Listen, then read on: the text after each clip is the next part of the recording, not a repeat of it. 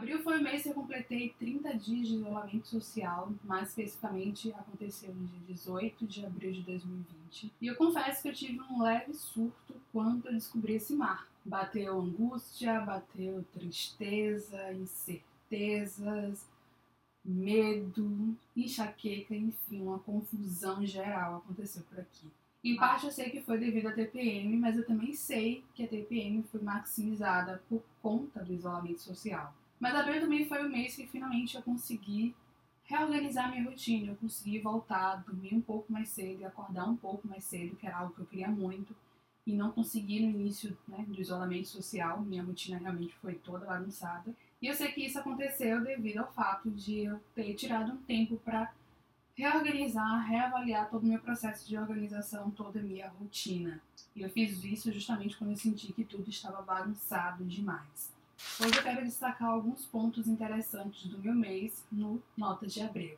Em abril eu li sete livros. Eu quero falar sobre essas leituras em um outro momento, porque hoje eu quero destacar um pouco sobre o meu companheiro de leituras, que é o Kindle. Eu não estou aqui falando que você deve, que você tem que comprar um leitor digital, muito menos o Kindle. O que eu quero dizer, que foi um processo que eu observei durante esse mês de isolamento social, é que minha leitura foi muito mais com o leitor digital. O Kindle ele foi meu companheiro desde o café da manhã até o dormir. Eu acho prático, eu acho leve, eu tenho qualquer livro disponível, né, próximo a mim, com apenas dois cliques e eu consigo ler muito mais no Kindle. Sei lá por quê. Não, nada substitui o contato, essa relação maravilhosa que nós temos com os livros físicos, mas para mim, o Kindle, o leitor digital, funciona muito bem. Não atrapalha o processo de leitura, ao contrário, ajuda muito. Só com um detalhe que eu também observei: funciona muito com livros de ficção e livros de desenvolvimento pessoal, mas com as leituras teóricas, por exemplo, as leituras do mestrado, os livros mais tensos de alguns autores e autoras não funciona. Para essas, para esse tipo de leitura, eu ainda preciso do livro físico para poder rabiscar ali, anotar, ter aquele contato mais próximo. Óbvio que a gente consegue fazer tudo isso também, anotar, destacar coisas com o Kindle, mas para estudo, para algumas leituras específicas de teoria, eu ainda prefiro contato é, físico, né? Aquele, aquela coisa mais próxima de mim, aquela relação mais próxima. Mas o Kindle, sem dúvida, também é um grande companheiro de leituras. Dentre esses sete livros, um dos foi o livro Minimalismo Digital, do Cal Newport. Foi um livro que eu queria muito ler há bastante tempo e finalmente fiz essa leitura, fiz no Kindle. E o livro do Cal me ensinou muitas coisas importantes e durante o mês de abril eu aproveitei para colocar algum desses aprendizados em prática. Não foi nada drástico, eu não deixei de fazer alguma coisa que eu realmente gostava muito. Não, não foi isso mas de certa maneira foram situações que eu queria muito deixar de fazer, que eu queria muito reavaliar na minha vida e digamos que o livro, a leitura do minimalismo digital foi o empurrão que eu precisava. E eu considero que após essa leitura ou durante essa leitura do minimalismo digital, eu tomei alguns passos justamente para colocar em prática o minimalismo digital que é você utilizar tecnologias, mídias sociais com um propósito, com um objetivo. E o primeiro grande passo que eu considero durante esse processo, essa nova etapa né, de repensar o uso da tecnologia na minha vida, foi a exclusão do Twitter. Twitter era a minha rede social favorita. Eu entrei no Twitter quando tudo era mato e o meu primeiro emprego eu consegui através do Twitter. Isso foi em 2010 e eu já usava o Twitter mais ou menos uns dois anos. Então, realmente o Twitter era só mato. Mas já faz um tempo que o mato ele foi devastado e hoje o Twitter ele é extremamente populoso. E é um lugar onde todo mundo tem opinião sobre tudo. E parece que devido à pandemia, mais pessoas chegaram por lá. Não tenho nada específico relacionado ao uso do Twitter durante a pandemia, nada que eu tenha visto.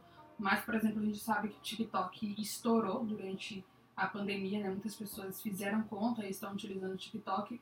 Mas cá do meu lado no Twitter percebi que parece que muitas pessoas novas chegaram no Twitter ou que começaram a atualizar um perfil antigo, sabe? Justamente para ficar informado sobre tudo que está acontecendo. Só que na minha visão, é, alguns debates que já aconteciam por lá foram maximizados e eu já estava bastante incomodada com o fluxo de informações. Abre o Twitter e ali tem enxurrada de informações né, sendo atualizadas por segundo. Só que eu estava começando a ficar justamente é, incomodada com o excesso de informação e eu também estava utilizando o Twitter como a minha principal fonte de informação.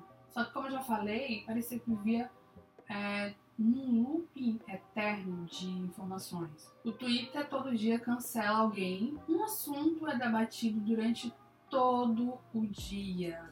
Chega satura de alguma maneira. Você entra no Twitter e sabe que as pessoas estão comentando e elas vão continuar comentando ali até mais uns dois ou três dias, sabe? Então, na verdade, eu não estava consumindo informações, eu estava consumindo algumas informações várias vezes ao longo da semana ou ao longo de alguns dias. E obviamente que esse processo de consumir a mesma notícia várias vezes não estava agregando nada para mim e estava inclusive é, me causando desconforto e uma certa ansiedade. Principalmente porque eu ainda usava o Twitter como um diário pessoal, só que tem muita gente que usa o Twitter para vomitar ódio, ódio gratuito e para fazer daquele espaço um palco para ego e para suas próprias verdades. Eu entendo que cada um usa a rede social como bem quiser, bem entender, e que também há discussões pertinentes que começam por lá. Eu entendo totalmente o poder do Twitter, o poder que aquele microblog tem mas eu também entendi que não é mais o modo mais adequado para que eu consuma informação. E para mim isso é o mais importante no momento, que é justamente o papel do minimalismo ou o papel de qualquer coisa na vida, né? Por que, que eu uso aquilo? Se aquilo não faz mais sentido para mim, não tem por que eu continuar. Só porque todo mundo tá ali, só porque ali é onde as coisas acontecem em primeiro lugar. Agora, né, meu consumo de informações é através de news, eu assinei algumas news né, de jornais, news também de curadoria de informação, e através do Feedly, que é um agregador de conteúdo. Meu Twitter virou né, um, um, grupo de amigos no WhatsApp. Eu falei que agora aquele grupo era o meu Twitter, porque muitas pessoas que, está, que estão lá ainda utilizam a ferramenta. E o meu diário, né, que eu utilizava o Twitter como diário, o meu diário agora no caderno, né, usando a caneta do journal. Eu sou bem feliz com a mudança, é, eu não sinto necessidade de entrar no Twitter. Uma coisa engraçada aconteceu, que eu sempre quando eu lanço um conteúdo novo, eu tinha né, o hábito de compartilhar no Twitter. Então, quando eu lancei um conteúdo novo durante esse processo de exclusão no Twitter, eu fui lá automaticamente, realmente automaticamente, clicar no botão de compartilhar no Twitter. E depois eu percebi que eu não tinha mais o perfil. Quer dizer, eu ainda tenho o perfil, porque o Twitter ele só vai ser o meu perfil, né, no caso, só vai ser excluído definitivamente muito em breve. Muito em breve ele ainda está aberto. Então, muito em breve, o perfil que eu usava por mais de 10 anos vai ser excluído. E eu. Eu acho que eu tô ok. Ou melhor, eu estou ok, muito ok com isso. Eu até cogitei a possibilidade de fazer um outro, mas eu realmente percebi que não faz mais sentido para mim e vida que segue. Em abril, nós também retornamos algumas atividades do mestrado. Então, toda segunda pela manhã nós nos encontramos né, online. Na verdade, nós, quando digo, é o grupo de orientação, o grupo da minha orientadora. É um grupo de pesquisa, um grupo de estudo. E para mim isso foi muito importante, porque de alguma maneira mantém viva a relação com os colegas, com o orientador e com a própria pesquisa. O fato é que a pesquisa não para e o desafio do pesquisador, da pesquisadora nesse momento, é fazer com que ela ande e até de certa maneira não paralisar com tudo que está acontecendo. Eu, por exemplo, estou agradecendo por ter essa pesquisa, porque é ela que me, me ajuda a criar uma rotina de produção, uma rotina de leitura, de estudo. Com certeza isso me ajuda muito a não ficar pensando tanto na situação que o mundo está vivendo no momento. E os encontros, além de serem bons né, para discussões é, teóricas, sobre o momento atual, nós estamos discutindo também a questão da pandemia, então estamos trocando ideias. É um momento também para desabafar sobre tudo isso, sobre como é produzir durante esse estado de isolamento social, durante um estado crítico em que a sociedade está vivendo. Porque, sem dúvida, é complexo para todo mundo, para o pesquisador também, porque tem, tem pessoas que não podem ir a campo, então a gente tem que arrumar novas estratégias, novas táticas de como continuar a fazer a nossa pesquisa de certa maneira, o virtual ajuda muito, a internet ajuda bastante. Então, é uma nova maneira de se fazer pesquisa, né? Ou então de utilizar ferramentas que a gente desconsiderava por né, estar acostumados a fazer pesquisa de uma maneira apenas. E a gente tem que aprender, a gente tem que aprender de alguma maneira com esses tempos. Em abril também aconteceu o final da vigésima edição do Big Brother Brasil. Sim, eu assisti do início ao fim a vigésima edição do Big Brother. Desde o início eu achei muito ousada a ideia né, do Boninho de colocar na casa anônimos e influencers, pessoas já conhecidas, né, de alguma maneira. Foi treta atrás de treta e muito fogo no parquinho. Eu e algumas amigas nós formamos um grupo no WhatsApp justamente para debater, né, compartilhar notícias do Big Brother. Eu, inclusive, assisti Big Brother pelo pay-per-view também. Então, assim, foi uma relação bastante intensa com essa edição. Para mim, foi uma edição histórica e eu acredito que vai marcar a história da televisão brasileira, porque enquanto nós estávamos confinados em casa, né, fazendo o nosso isolamento social, quem podia, nós assistimos pessoas que estavam confinadas em uma outra casa sendo televisionadas em busca de mais de um milhão de reais. Aqui chama o BBB de laboratório social, eu até acho interessante denominar o BBB como laboratório social, mas eu também fico muito receosa porque a gente não pode esquecer quem produz e quem conduz o Big Brother Brasil.